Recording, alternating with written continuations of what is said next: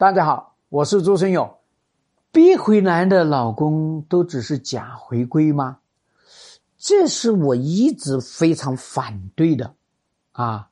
还假回归？什么假性回归了？哎呦，我现在的遇到了压力，对吧？我先那个回归一下，然后我再找机会再再离婚，这假假回归。哎呀，我其实根本就没有回归。然后呢，我要安抚一下老婆啊，要保全一下婚姻，然后呢，再跟第三者又搞在一块了，他们就会这样告诉你。所以你会发现呢，这些人呢，净创造这些新词，结果根本就没有了解这个男人，他为什么要去安抚这个老婆，他为什么要通过这个所谓的假动作来让自己。的这个婚姻留住，来让自己的这个局面不要失控。其实这个里面其实充分都说明，在这段婚姻里面，他们两个人都有价值存在。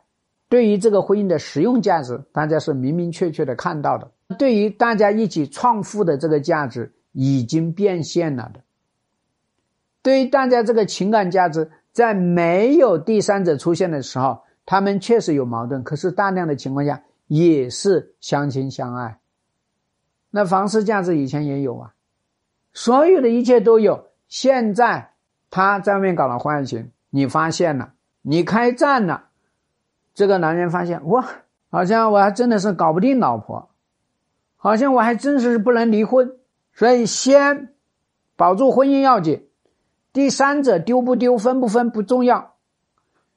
所以这是很多男人的这个心理动态。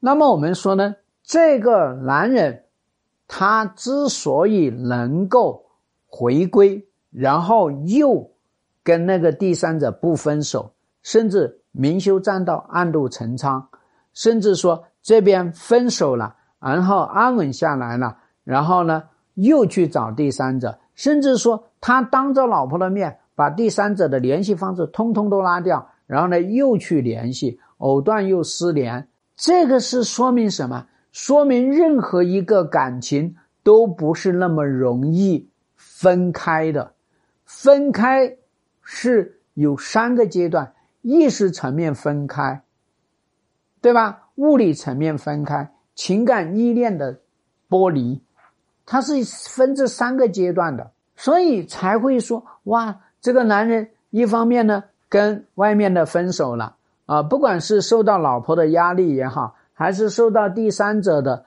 这个压力也好，总之没有压力的话呢，这个已婚的男人他一定不会去结束这个婚外情的。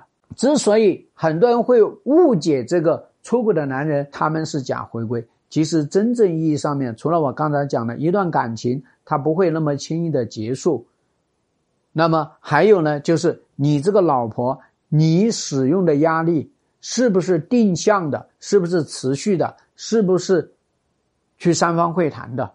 这就是我们经常说的，针对他这样的一个情况下面，是一定要做三方会谈，然后呢，才能够把这个男人的嘴脸，把这个第三者的心思，把他们之间的矛盾冲突，然后呢，给他们爆破。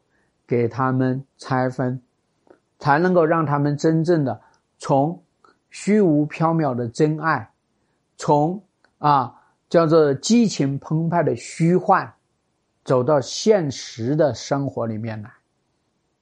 所以他们就自然会去真正的结束。希望对你的婚姻有所帮助。